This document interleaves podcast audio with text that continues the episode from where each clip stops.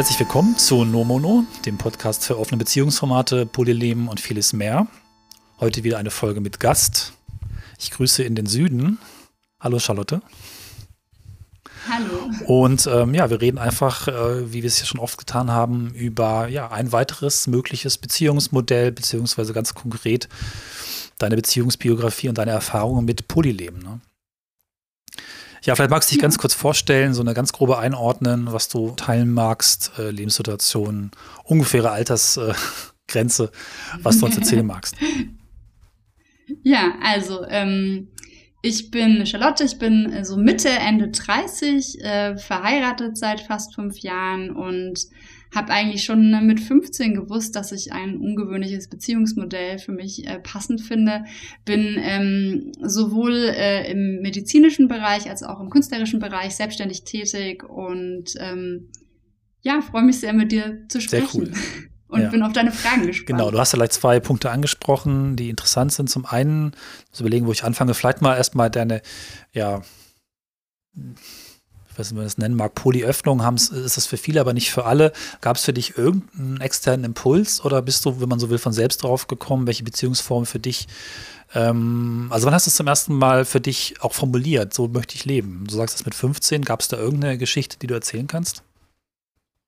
Ja, also ich habe sehr viel Milan Kundera gelesen. Okay. Mhm. Und ähm, in dem seinen Büchern, äh, gerade auch zum Beispiel, man kennt ja auch den Film von ihm, äh, Die unerträgliche Leichtigkeit des Seins. Und da gibt es ja auch sehr viel äh, Polybeziehungen und fand das total spannend so und fand aber, also es gibt dann auch immer viel Verletzung und Untreue und sowas. Untreue fand ich immer blöd, mhm. aber dieses prinzipielle Konzept von in mehrere Menschen gleichzeitig verliebt sein, das konnte ich komplett nachvollziehen. Ja. Also es war für mich überhaupt nicht fremd und dann habe ich auch sehr viel Arte geschaut, sehr viel Arte-Filme und da in diesen Schön. französischen Filmen kennt ja, man es ja, ja, auch, ja. Und ähm, und es war dann immer so, ja, ist ja total logisch und ich wollte das aber immer ohne Herzschmerz. Das heißt, ich wollte das irgendwie ethisch korrekt. Und wie kann man das machen, dass kein, keiner verletzt ist und dass es keine Eifersucht gibt oder dass die Eifersucht, die da ist, irgendwie ähm, ja, dass man damit gut umgeht und dass es allen gut geht und habe das dann dadurch immer so im Hinterkopf mhm. gehabt und habe auch ähm, immer, wenn ich in eine Partnerschaft gekommen bin, gesagt, okay, ich kann mir auch das so vorstellen oder wie stehst du dazu und es war aber oft auch so, dass meine Partner das nicht äh, verstanden haben. Ja. So, also dazu muss man vielleicht sagen, dass ich ähm, mich auf einem bisexuellen Spektrum einordne, aber eine feste Partnerschaft mhm. immer mit Männern hatte. Und das hat sich irgendwie so ergeben. Ja. Also ich weiß jetzt gar nicht, warum das nicht anders war. Und, ähm, und dadurch auch immer klar war, dass ich natürlich auch auf Frauen stehe und dann auch immer gemerkt habe, wenn ich in einer Beziehung mit einem Mann bin, dann fehlt es mir natürlich, mit einer Frau was zu haben, mit einer Frau zu flirten. Mhm.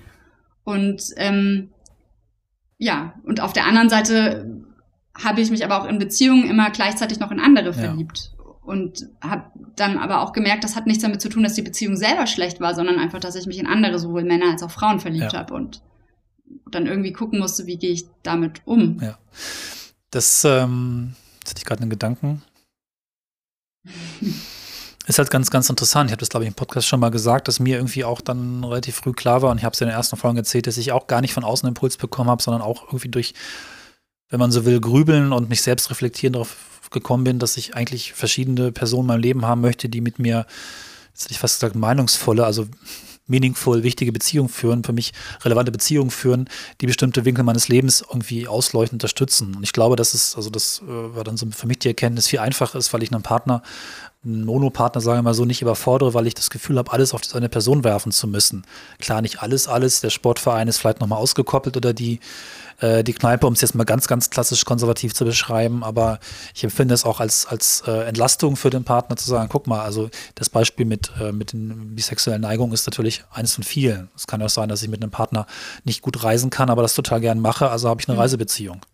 Die muss gar nicht körperlich ja, sein, darum ja. geht es gar nicht, sondern es ist eine wichtige Beziehung, die einen wichtigen Teil für mich unterstützt. Und eben habe ich schon gesagt, ich habe Podcast-Beziehungen ich mit jemandem alle zwei ja. Wochen eine Folge spreche oder vielleicht sogar regelmäßig Touren mache, wie ich es in einem anderen Podcast mache, dann ähm, ist das auf jeden Fall was, was einen wichtigen Teil meines Lebens ausfüllt, was im Prinzip im schlimmsten Fall zu Eifersucht führen könnte, wenn es nicht vernünftig kommuniziert wird. Ne?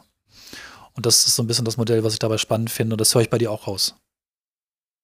Ja, auf alle Fälle. Ich glaube, dieses mit unterschiedliche Nischen meiner Interessensgebiete ausfüllen, das habe ich erst so dann mit Anfang mhm. 30 angefangen zu reflektieren. Ne? Vorher war mir das gar nicht so klar. Da habe ich das, glaube ich, eher auf, okay, ich verliebe mich in verschiedene Menschen ja. definiert.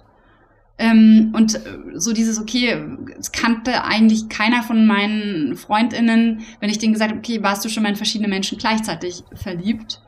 Ähm, das konnten die erstmal nicht nachvollziehen, bis es dann irgendwann so Situationen gab, wo sie dann so zumindest Verständnis für mich aufgebracht haben oder vielleicht selber schon mal eine Situation hatte. Und ich weiß noch, es gab eine sehr einsteigende Situation in meinem Leben, da war ich so 22 mhm. oder so. Ähm, da war ich in zwei Männer gleichzeitig verliebt und beide wollten mit mir zusammen sein. Und ich musste mich ja. entscheiden für einen und fand das total schlimm. Und äh, habe dann auch diese Entscheidung nicht emotional treffen können, weil ich war in beide gleich ja. verliebt und habe sie dann rational getroffen. So, weil ich dachte, man, so ist das halt. Da fällt mir gerade auf, dass ich mit dir über ein Thema sprechen wollte, was wir im Vorgespräch gar nicht drin hatten. Ich war ja darauf ja. gestoßen, du hattest es bei Instagram gepostet, dass so viele Filme nicht stattfinden würden, wenn man dieses Problem Frau liebt zwei Männer oder meinetwegen mal noch zwei Frauen äh, muss sich entscheiden oder sie muss sich entscheiden, ähm, wenn das gar nicht äh, existieren würde als Problem. Natürlich schade, dann gibt es halt viele Filme ja. nicht, aber anders vielleicht ist es auch gut, wenn es diese Filme nicht gäbe, weil sie natürlich ein Bild zementieren und in eine bestimmte Richtung äh,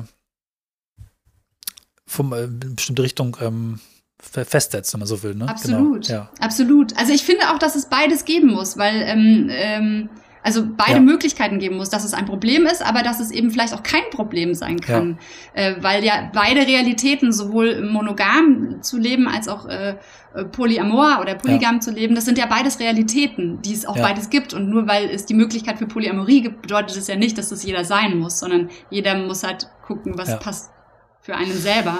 Und äh, wie spannend wäre das aber, Filme so zu gestalten. Ne? Es gibt ja diese eine Serie, äh, wie hieß, heißt sie denn auf Netflix? You ja, Me Her, ja. glaube ich, wo sie dann so ein Thruple sind. Ich meine, das ist alles, finde ich, ich muss auch sagen, ich habe so ein bisschen dieses Problem damit, dass dieses Medienwirksame ist, immer ein Mann, zwei Frauen, die beide diesen Mann auch toll finden. Ähm, da haben sie alle drei was miteinander, das ist dann irgendwie okay, aber es gibt ja diesen Unicorn-Begriff genau. auch, dass die bisexuelle Frau, die dann mit einem Paar zusammenkommt, ist so dann so das Dream-Ding. Und alle sind glücklich. Ich finde es eben auch wichtig. Und alle kann sind passieren, glücklich, aber es genau, ist nicht unbedingt so. das, was äh, in den meisten Fällen genau. zumindest direkt passiert. Genau. Viel spannender finde ich dann zum Beispiel auch, wie ist es denn mit einer Frau und zwei mhm. Männern, so zum Beispiel, ne? Und ähm, so, das ist ja für viele Männer auch eher dann so dieses, die sind dann eher vielleicht so ein bisschen, oh nein, ein anderer Mann und oh, ich, äh, hm. wie soll das gehen? Genau, das ist für viele einfach die größere Herausforderung, habe ich den Eindruck, ne? Das ist ein ganz subjektiver Eindruck. Ja. ja. ja. Und äh, in so eine Richtung auch, auch dann nochmal neu zu denken. Und ähm, da folge ich bei Instagram äh, einer Poly-Familie, wo quasi eine Frau mit zwei Männern zusammen ist. Und die Männer sind quasi ähm, ja, haben nichts äh, miteinander ähm, und sie haben aber auch zusammen ein Kind mhm. und sind dann quasi zu dritt. Und sowas finde ich total spannend, solche Konzepte. Ja, und auch, zu, zu zeigen in Medien. Ne? Also es und gibt doch von Tom genau, Tickwer den Film 3, jetzt weiß ich gar nicht, das waren auch zwei Männer ne? und eine Frau, glaube ich. Ich ja. kenne den gar nicht, oder es ist zu lange her. Das ist jedenfalls auch ein Film, der, der, der Polyamorie ziemlich gut propagiert, kann man sich aber mal anschauen. Der hat ist auch ganz klar an dem Thema und gibt auch positive Signale. Und es war tatsächlich, glaube ich, ähm, ist so ein bisschen der Klassiker, monogame Beziehungen haben Probleme. Ähm, ich weiß nicht genau, wie sie damit umgehen äh, auf der Kommunikationsebene. Aber er lernt irgendwie beim Schwimmen dann einen anderen Mann kennen und äh, auch lieben. Und daraus entwickelt sich dann eine Beziehung mhm. und die sind zumindest mhm. auch zu dritt unterwegs. Insofern müsste das dann auch ähm, offen und ethisch laufen. Fand den auf jeden Fall sehr schön, den Film, weil er das zum ersten Mal auch für mich im deutschen Kino gezeigt hat. Mir kam gerade auch nochmal der ja. Gedanke, dass mich schon sehr früh ein Film interessiert hat. In den 90er muss das gewesen sein. Einsam, Zweisam, Dreisam heißt der auf Deutsch. Äh, wahrscheinlich gibt es einen viel cooleren englischen Titel, den ich jetzt gerade nicht zur Hand habe, weil ich damals Filme auf Deutsch geguckt habe. Da geht es auch um so eine Beziehung im Studentenwohnheim, wo dann eine Frau irgendwie zwei Männer, glaube ich, um den Finger wickelt oder doch müsste eine Frau und zwei Männer gewesen sein sogar auch. Und der ist wundervoll bis auf das Ende, wo wahrscheinlich das Studio gesagt hat, das geht so nicht. Da muss sich aber doch entscheiden. Und dann wird am Ende sich entschieden und ich habe das immer damals schon sehr, sehr, sehr ähm, doof gefunden. Und ich merke jetzt, dass ich das anscheinend auch schon da irgendwie innerlich zumindest darauf veranlagt war, mich dafür zu interessieren. Aber ich habe das nicht verstanden. Ne? Ganz spannend. Ja, ich glaube, die, die Filme muss ich mal gucken. Ja. Ich äh, notiere mir das mal und dann wird das vielleicht sogar ja, eine Abendplanung also, werden beide sehr interessant, glaube ich. Ich hoffe, dass sie den äh, Zahn der Zeit nicht zu sehr ihn zugesetzt hat, aber das ähm, kann man ja entsprechend übersehen. Was noch ganz cool ist, vielleicht mal hier reinzubringen, weil du bist ja im Podcast schon mal aufgetaucht, natürlich nicht namentlich, äh, weil du ein, ja, einen Kosenamen hast, der damals noch nicht aufgetaucht ist, aber du warst für mich äh, damals die erste Person einer offenen Beziehung, die ich kennengelernt habe im äh, Studium. Und auch die einzige, glaube ich. Das war noch eine Zeit, wo das ähm, vermutlich, ich weiß nicht, ob es weniger oft vorgekommen ist, wahrscheinlich ja, aber zumindest wurde es selten thematisiert. Und von Poli war überhaupt nicht die Rede. Vielleicht auch für euch noch kein Thema, aber es gab eben auch eine Beziehung. Ich kannte auch genau. den, Be den Begriff Richtig. Poly da auch nicht. Ne? Also ich wusste, wie ich das haben will, aber ich den Begriff ja. Polyamorie habe ich, glaube ich, erst sehr spät gehört. Ja. So und dann hat man das halt offene Beziehung genau. genannt oder wie auch immer. Das ja. war so ein bisschen, wo ich gedacht habe, ach, das, das finde ich ja spannend, das finde ich ja schön. Das war dummerweise für mich eine Phase, wo ich noch ein bisschen damit gekämpft habe, überhaupt mal eine passende Beziehung zu finden. Ich war also irgendwie auf der eigenen Reise noch nicht so weit, wenn man so will. Ich glaube, bei jedem ist das ja unterschiedlich, wann man wie zu welchen ja, Turning Points kommt, im, auch in der Beziehungsbiografie. Aber da war auf jeden Fall auch so ein Interesse da. Also immer wieder auch bei mir, dass ich gedacht habe, ach, das ist doch ein cooles Modell. Ne? Das ist ja, ja, toll. Wie geht denn das? Leider habe ich gar nicht so groß, glaube ich, wir haben nicht viel darüber gesprochen, außer dass mal dieser Begriff gefallen ist. Ähm, nun gut, reden wir jetzt. genau. Das andere, was ich äh, spannend finde, weil wir es im Podcast noch nicht hatten, verheiratet und Poli. Ne? Das ähm, weiß ich gar nicht, ob das für manche noch ein Widerspruch ist. Vielleicht wirkt es auf den ersten Blick so, weil das äh, Ehekonzept da doch sehr mit monogam verknüpft ist. Aber vielleicht magst du mal ein bisschen erzählen, was dazwischen passiert ist. Ich springe gerade zwischen, du bist 15 und du bist irgendwie etwas älter. so ein bisschen den, Bezie den Weg der Beziehungen, wo für dich spannende Dinge passiert sind, soweit du das teilen kannst und magst. Ähm, würde mich nochmal interessieren, einfach für unsere Hörerinnen und Hörer ja. zu sehen, wie so ein Lebensentwurf sein kann. Ja, also auch zum Thema verheiratet und Poli. Ich glaube, da muss man auch erstmal sagen, die Ehe ist jetzt für mich nicht das ultimative Beziehungsziel, was man führen muss, sondern das ähm, hat auch manchmal auch rechtliche oder juristische oder einfach praktische Gründe, dass man dieses Modell oder in meinem Fall, dass ich dieses Modell eingegangen ja. bin.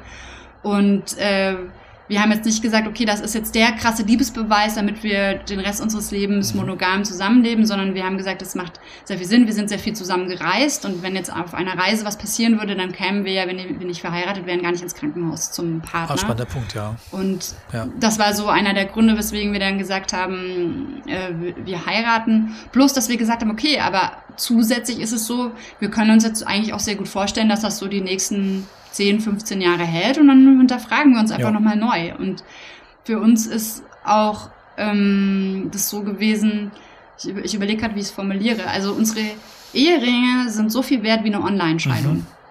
Ähm, cool. Dass quasi dieser Ehering nicht nur ein, oh, wir sind äh, für immer verbunden Ding ist, sondern auch ein, ein Freiheitssymbol von, okay, wir können jederzeit loslassen und unsere Ehe ist eine ganz bewusste Entscheidung füreinander, die nicht nur aus Zweckgründen dann weitergeführt wird, weil man halt sagt, okay, ja, jetzt sind wir halt verheiratet, dann bleiben wir es auch. Ja. Also ich finde zum Beispiel auch sehr schön den Gedanken, dass man heiraten kann und alle sieben Jahre oder von mir aus auch alle fünf Jahre oder zehn Jahre neu entscheidet, ja. verlängern wir diese Ehe.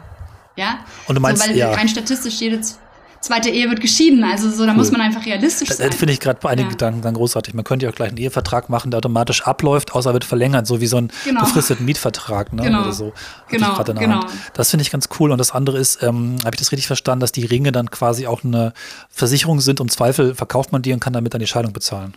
Genau. Cool, weil ich habe vor genau. Jahren mal gedacht, man müsste eigentlich eine Scheidungsversicherung aufbauen. Das klingt ganz furchtbar und ganz hart, aber es wäre eigentlich eine sehr logische und rationale Geschichte zu sagen, entweder ich lege das Geld schon mal direkt beiseite, was ihr indirekt gemacht habt, oder äh, ich zahle irgendwie einer Versicherung jedes Jahr 150 Euro und die können dann meinetwegen ausrechnen, was das kostet oder ähm, Versicherungen werden doch eigentlich genau für sowas prädestiniert zu sagen, ja, dann ist es halt kein großes Thema, das äh, zu machen. Natürlich gibt es juristische Dinge zu klären, die kosten dummerweise relativ viel Geld in diesem Land.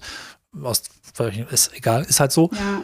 Genau. Und es kommt natürlich auch immer drauf an, ne? Also das ist jetzt für die simpelste aller Scheidungen, ja. wo du jetzt nicht dich noch groß streitest, wer kriegt eigentlich den Sekretär, den Oma einen vererbt ja. hat und, und äh, was passiert mit, mit der Wohnung oder so, sondern es ist jetzt so wirklich dieses, der, das davon ausgehen, dass man sich auch in einer Scheidung verstehen mhm. würde und das ja. mit dem billigsten aller simpelsten Beträge regeln würde. So.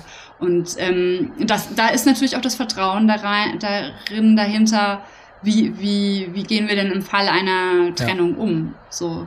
Und äh, zu sagen, okay, wir werden damit voraussichtlich sehr souverän umgehen. Ich meine, gut, auch das sind auch schon viele Leute reingefallen, so, aber ähm, ich glaube, ich hätte auch diesen Mann nicht mhm. geheiratet, wenn ich mir das nicht so vorstellen könnte und nicht so durchdacht ja, hätte mit ihm. Cool.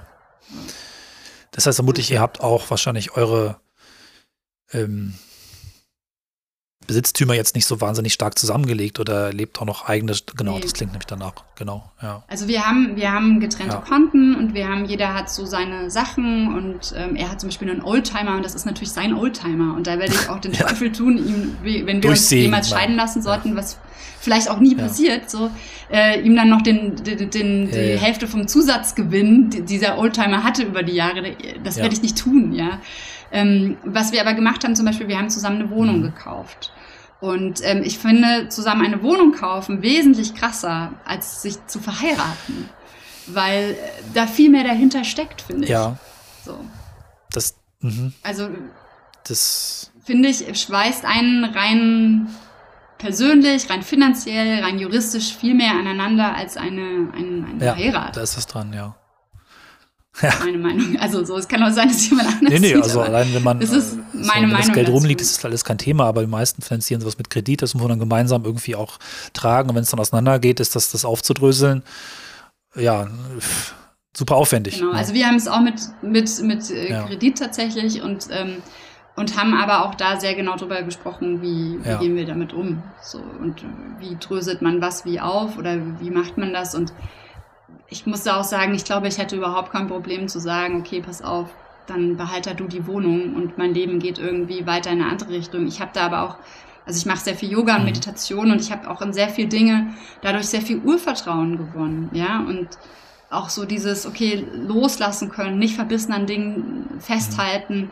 Und ich kann ja trotzdem für mich sorgen. Also ich baue trotzdem mit Aktienfonds eine Altersvorsorge ja. für mich auf und selbst wenn jetzt im Worst Case diese Wohnung dann vielleicht nicht mehr da ist, oder man sagt, man lässt sie einfach, man behält sie trotzdem im Grundbuch gemeinsam ja. und einer zieht aus und dann verkauft man sie halt im Alter irgendwie miteinander. Also auch sowas, da gibt es genau. ja Modelle, das muss ja nicht immer alles gleich dramatisch zu Ende sein. Und was ich zum Beispiel jetzt nochmal zum Thema Ehe auch ganz wichtig finde, wenn eine Beziehung vorbeigeht, bedeutet das für mich nicht, dass die Beziehung gescheitert ja. ist, sondern dass es eine sehr, sehr tolle Zeit war, die zu einem sehr guten Zeitpunkt sehr gut ja, geklappt hat. Und dann ist halt ein, dann geht's halt weiter mit anderen Dingen. Ja, man sagt ja nicht nur, weil die, die Schule vorbei ist, würde man ja auch nicht sagen, Mensch, die Schule ist aber gescheitert.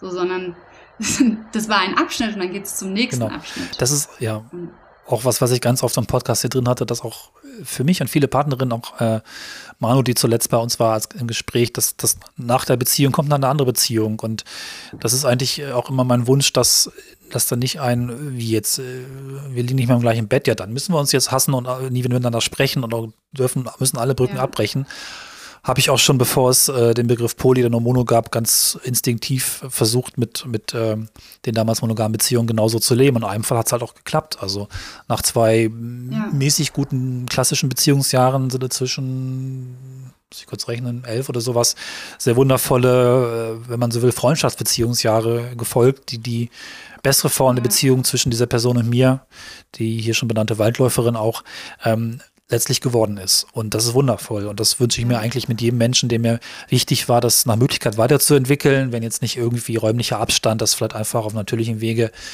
ja irgendwie anders entwickeln lässt.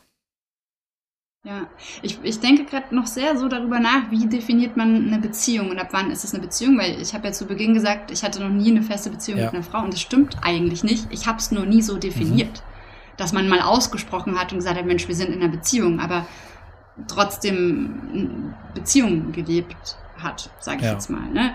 Das Gleiche ist, ähm, neben meinem Mann treffe ich mich jetzt seit äh, fast einem Jahr noch mit einem anderen Mann regelmäßig und wir haben auch nie definiert, was wir sind, aber de facto ist es äh, eine Beziehung. Ja. So. Aber über manches muss man vielleicht auch nicht alles Erbsenzählerei-mäßig ja aussprechen oder. Ich muss gerade wieder unsere wundervolle Folge Die Gurke denken, die wir damals auch mit dem Gast auf dem Chaos Communication Kongress aufgenommen haben, wo, ähm, ich weiß den Namen gerade nicht, aber äh, darauf bestanden hat, dass seine Beziehungen zunächst mal keine Beziehungen sind, sondern immer eine Gurke. Weil eine Gurke ist halt nicht definiert als, also wir mhm. haben jetzt eine Gurke zusammen.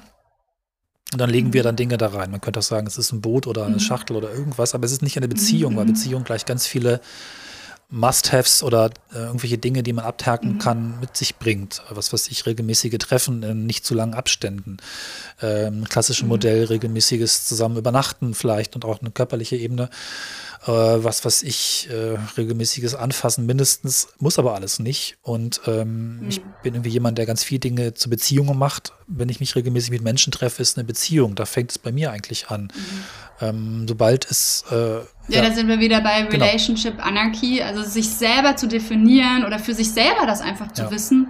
Und vielleicht braucht man gar nicht immer unbedingt äh, irgendwie dieses drüber reden, solange alle irgendwie zufrieden sind mit dem, was gerade ja. passiert und keine anderen Forderungen haben. Genau, also ich würde so definieren, wenn zwei Personen sich regelmäßig wiedersehen wollen und für sie uns dann irgendwie Resonanzdinge machen, so nicht das immer, also für sie einfach wertvolle Aktivitäten machen und eigentlich beide möchten, dass es bis auf längere Sicht nicht wieder aufhört, dann ist es eine Beziehung. Da kann alles drin sein. Ja.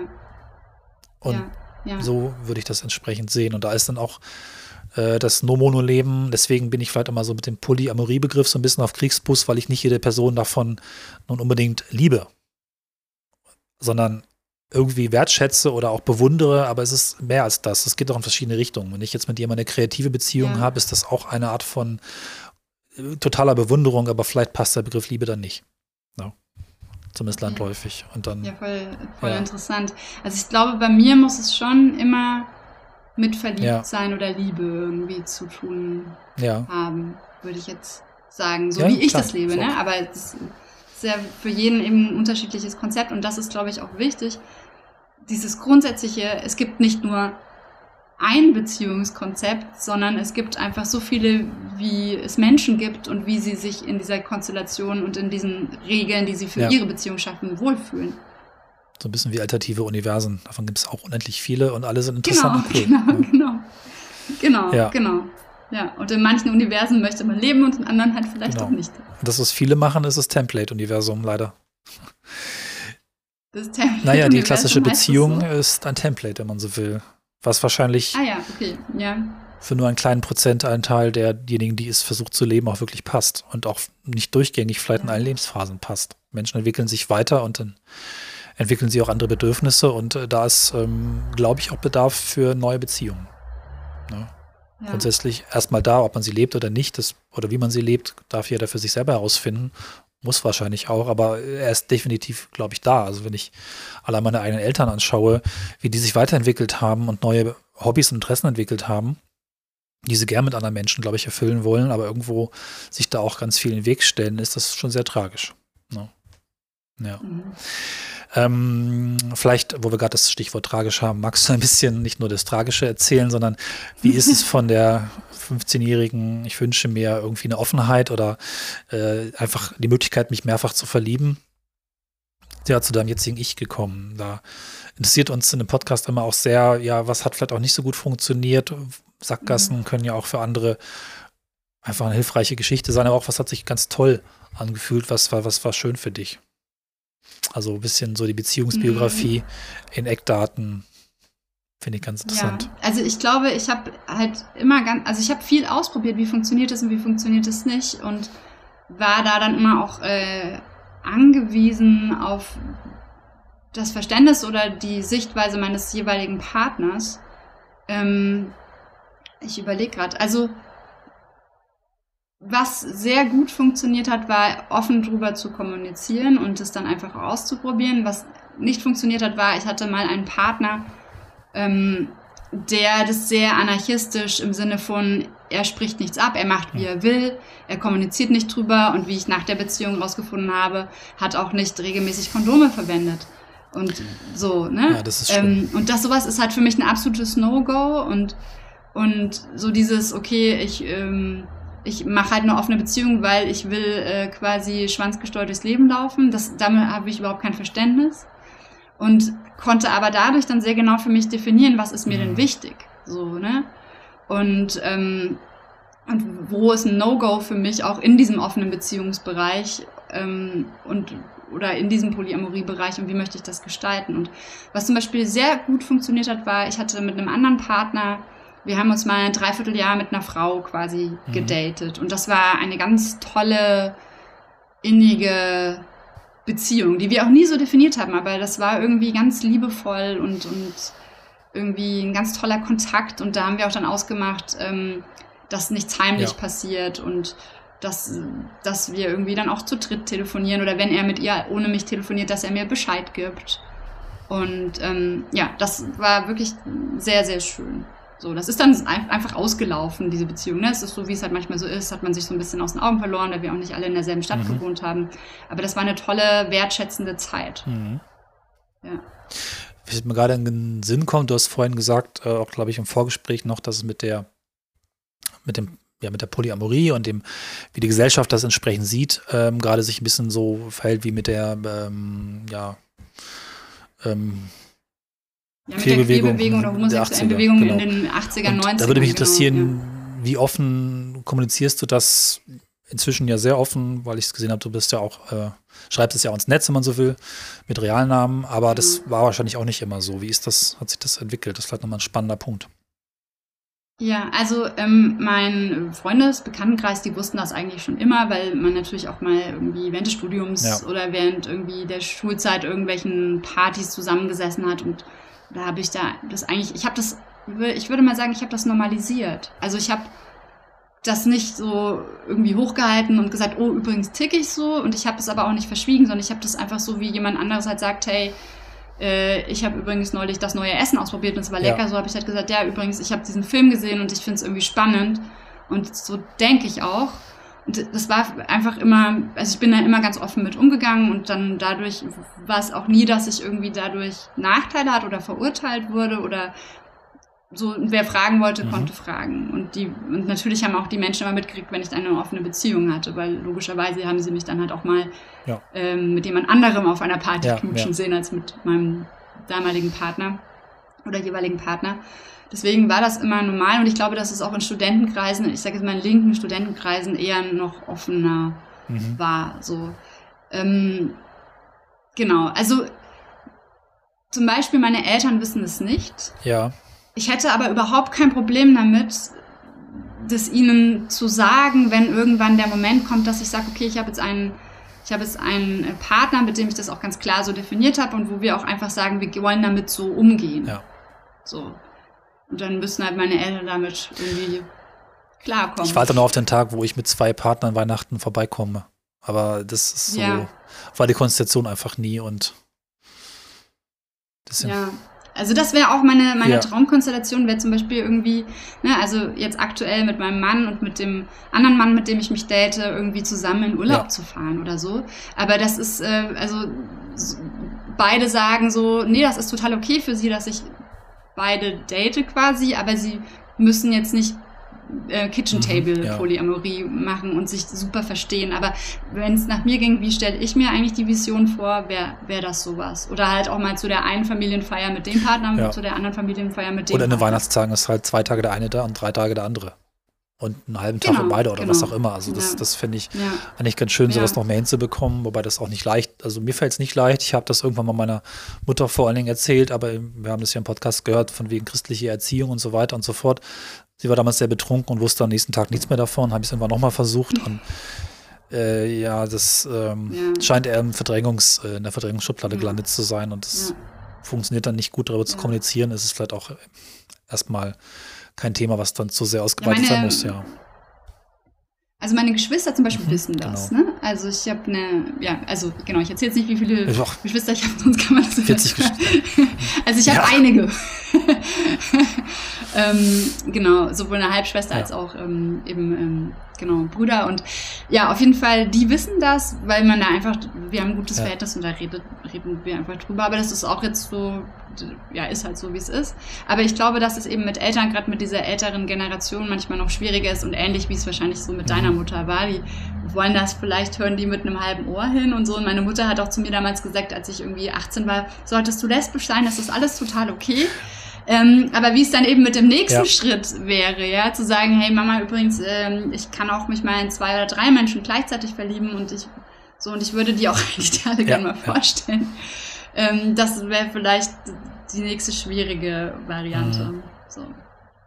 Und zum Beispiel mit dem anderen Mann, mit dem ich mich äh, date, hm, er hat Ja, also wir sind beide nicht so die Familienmenschen aus verschiedensten Gründen und deswegen ist, da steht das nicht zur Debatte oder ist kein wichtiges Thema, weil mich meine Familie jetzt auch nicht so, also oder meine Eltern sagen mhm. wir, ne? Also mit meinen Geschwistern ist anders, aber meine Eltern sind jetzt nicht so, dass ich sage, Mensch, um mich vollkommen zu verstehen, muss man meine Eltern kennenlernen. Das würde ich unterschreiben, oder ja. Also. Um die andere Person, den Partner zu verstehen, muss ich dessen Eltern kennenlernen. Das ist mir nicht so wichtig. Ja, das, ja, das geht mir genauso. Genau. Jetzt äh, bin ich mit meinen Fragen eigentlich auch schon durch. Ähm, aber vielleicht, ich weiß nicht, ob du noch, noch äh, Erfahrungen hast, die jetzt nicht so ganz in die äh, Fragen reinpassen, die du noch teilen magst. Äh, vielleicht nochmal besonders verrückte Erlebnisse. Dass, äh, ich habe übrigens heute tatsächlich ein Gespräch mit einer Freundin gelernt. Wir haben einen neuen Typ von Mensch äh, definiert namens Collector, also Personen, die Erlebnisse sammeln oder die besondere Erfahrungen oh, sammeln ja. oder besondere Arten von Projekten sammeln und das auch durchaus damit das Leben füllen. Anscheinend ist das mein Modell. Wir führen diesen Begriff jetzt hier auch offiziell mal ein. Es klingt nach einer Superhelden. Ja, ne? Und äh, oder kannst du so einen Blockbuster drehen? Ja. The Collector. Deswegen äh, würde mich einfach interessieren, besonders skurrile, besonders schöne Erfahrungen, denn ich finde, das macht das Polleben auch besonders schön und besonders bunt für mich. Dass ich einfach ganz, ganz mhm. verrückte Dinge äh, immer wieder erlebe, die man teilweise gar nicht in Worte fassen kann und manchmal nur in bestimmten Situationen. Hast du da noch was für uns? Ja, also ähm, äh, die, ich verstehe mich sehr gut mit der Ex-Freundin ja. von meinem Mann, die ich äh, übrigens auch sehr toll und attraktiv finde und bis jetzt nicht verstehen kann, warum er sich von ihr jemals getrennt hat. So. Und ich habe ihn auch eine Zeit lang wirklich dazu animiert, dass er sich doch ruhig nochmal mit ihr datet und mich vielleicht auch mal mitnimmt. Mhm. Ähm, so solche Sachen, ne? Und, ähm, und so grundsätzlich, glaube ich, ist so einer der wichtigsten Dinge. Also ich weil ich eben auch so viel Yoga mache und Achtsamkeit und ähm, auch im, im Mental Health äh, Bereich quasi auch beruflich tätig bin, ähm, finde ich es auch sehr wichtig, dass sich Poli und Achtsamkeit sehr gut verbinden lässt und dass man eben auch für sich selber sehr viel, also wenn man mit sich selber im Reinen ist, glaube ich, funktioniert auch es gut mit Eifersucht ja, umzugehen ja. und und ähm, äh, wie heißt dieser Begriff? Ich glaube, Compersion, ja. dass man sich für jemand anderen Mit Freude freut, vielleicht dass diese ein bisschen, Person aber ja. verliebt. Genau. Also zum Beispiel, jetzt war ja letztes Jahr Lockdown und mein Mann war dann in der Phase, wo man sich eine Zeit lang wieder mit vielen Menschen treffen konnte, waren die auf so einer Party mit so vielen Leuten, die ja. halt erlaubt waren. Das war im Sommer irgendwann, ich weiß nicht mehr, wie viele erlaubt waren. Und ähm, waren die da und dann kam er, äh, er war da irgendwie, ich glaube, zwei Nächte bei einem Freund und dann kam er am übernächsten Tag eben wieder und hat mir total begeistert erzählt, wie, was er für ein schönes Erlebnis hatte, dass er dort mit einer Frau mhm. geknutscht hat und was das für ein schöner Moment war. Und ich, für mich war es so, dass ich mich total gefreut habe für ihn. Ich habe einfach nur gesagt, hey, mega cool und es freut mich total und wie schön, dass du dieses Erlebnis ja. hattest in diesem Lockdown, wo man jetzt lange Zeit niemanden daten und mit niemandem ja, flirten ja, konnte, außer durch Zufälle oder Apps oder so. Und und ich merke halt für mich selber, dass ich das total gut kann, mich für jemand ja. anderen zu freuen in, in, so einem Kontext und auch mich für jemanden zu freuen, ähm, mit dem ich äh, zusammen bin oder in den ich verliebt bin oder in den ich, den ja. ich liebe. Und habe dadurch für mich auch rausgefunden, dass Eifersucht schon da sein kann, aber ähm, dass auch eine Vorfreude oder Mitfreude auch da sein ja. kann und dass für mich Eifersucht nur dann toxisch ist, wenn ich nicht klar kommunizieren kann mit der Person, warum mich das jetzt eifersüchtig macht oder warum irgendwas ja. komisch ist. Das ist vielleicht nochmal so, so ein Gedankengang, den, ja. den ich hier gerne teile. Ja, den finde ich auch toll und wichtig, ja. genau. Ja, und ich überlege gerade, was ich noch teilen möchte oder wo ich noch. Also ich habe auch jetzt viel darüber nachgedacht.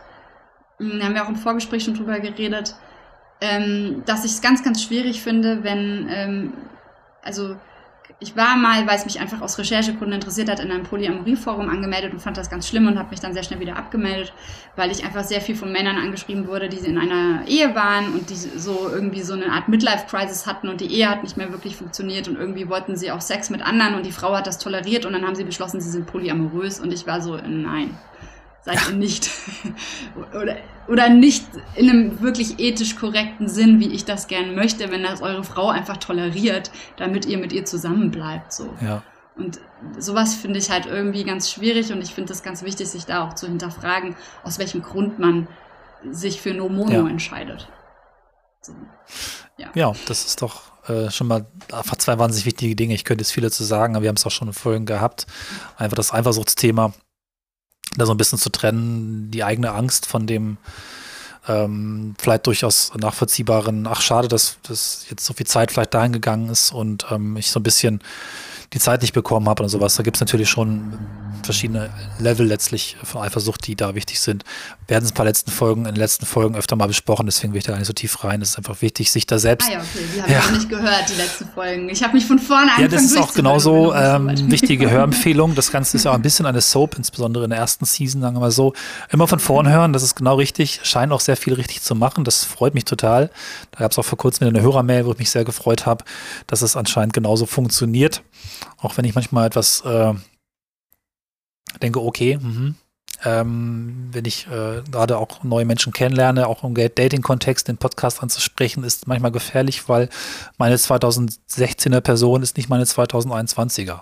Ne? Das ist mhm. vielleicht nicht jedem klar, das mhm. dürfte dir klar sein, aber nicht jedem ist das klar. Ja, das ist genau. ja, ich glaube, das ist gerade in so einem Kontext, wo man sich ja irgendwie auch in, in einem Entwicklungs- oder Persönlichkeitsentwicklungsbereich be, be, ähm, aufhält, ja, was ja Polyamorie schon irgendwie ist, ja. weil man ja sich weiter auslotet und Grenzen ähm, irgendwie testet und ändert und verschiebt. Und klar, mit was wir gerade auch hatten, mit Mitte 20 war ich viel mehr in diesem Willen, nö, offene Beziehungen, man guckt halt mal ja. und dann und dann erst zu definieren, okay, was funktioniert denn und was funktioniert nicht. Also da wäre ich vorher, glaube ich, auch nicht so genau auf die Idee gekommen, dass welche Eckdaten und welche Regeln ich mir da wünsche. Und das darf sich einfach auch verändern und soll sich auch ja, verändern. Das ist auch ein normaler Prozess, das also, überhaupt erstmal genau. zu formulieren, was, was wünsche ich mir und was wünsche ich mir, wünsche ich mir nicht.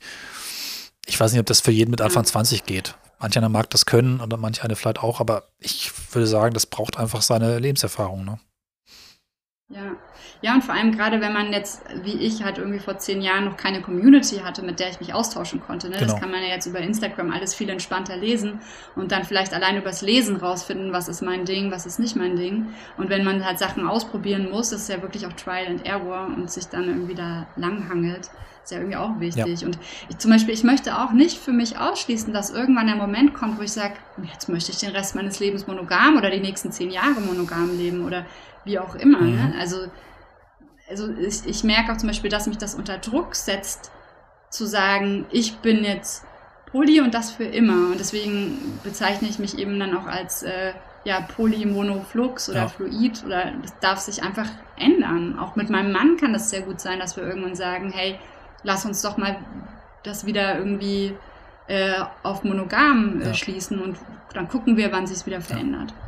Ich habe ein paar Mal gesagt im Podcast, nur Mono umfasst auch Mono, wenn man so will. Ist vielleicht leichter Widerspruch. Nur Mono Auf eine Art und Weise ja, denn die Denke, die wichtig ist, die wir auch gerade in der ersten Staffel oft drin hatten, aus den richtigen Gründen das passende Beziehungskonzept für die passende Phase leben und nicht Template leben, nicht die Wünsche der Eltern erfüllen oder der Gesellschaft mhm. erfüllen, sondern ja, ja. was wünsche ich mir eigentlich jetzt und warum tue ich das? Wenn ich die Person so sehr liebe und sich das genau richtig anfühlt, ja klar, dann lebt doch Mono. Aber vielleicht kann man das einmal pro Jahr zu Silvester einfach hinterfragen und ganz offen spätestens dann sagen, guck mal, wie, wie war denn dieses Beziehungsjahr? Sind wir da in der Form glücklich gewesen oder gab es vielleicht doch Bedürfnisse, die nicht erfüllt waren? Oder äh, lass uns mal einfach drüber reden, so am Neujahrstag oder wenn der Kopf wieder klar ist. Vielleicht ist das ja. immer ein ganz cooler Tipp. Ja, wir ja. machen das ähm, an ah, unserem Hochzeitstag ja, genau, tatsächlich. Ja ja, dass wir uns einfach hinsetzen, auf uns anstoßen, wow, ja, äh, uns cool. feiern dafür, dass wir uns gefunden haben und aber auch sagen, okay, ja, wie ist es denn? Was ist cool für dich, was ist nicht cool ja. für dich? Und ähm, ja, das so irgendwie ja. machen. Das ist einfach sehr cool, wunderschön und ich glaube, das kann man mit so als, als äh, Schlussidee vielleicht schon mitnehmen. Ich fand, das war ein schöner Einblick in ein offenes Lebenskonzept mehr. Es gibt unendlich viele oder mindestens Jetzt habe ich überlegt, gibt es ähm, 8 Milliarden Konzepte oder 4 Milliarden? Nee, das, kommt, das ist kompliziert auszurechnen. Das könnt ihr selber ausrechnen. Das ist kompliziert ja. aus. Unendlich viele sind es vielleicht noch nicht, aber ähm, es dürfte in die Milliarden gehen. Wow. Ja, okay. das ich auch. Ja, dann vielen, vielen lieben Dank für, für diesen Einblick. Danke und auch. dass du nach kurzer Erwähnung auch diesen Podcast mal mit Stimme zu hören warst. Das hat Spaß gemacht, vielen Dank. Mhm. Wir sagen, bleibt Danke. Mono, bleibt offen oder bleibt euch treu und äh, bleibt uns treu, würde ich sagen. Bleibt dabei. Bis bald. Tschüss. Tschüss.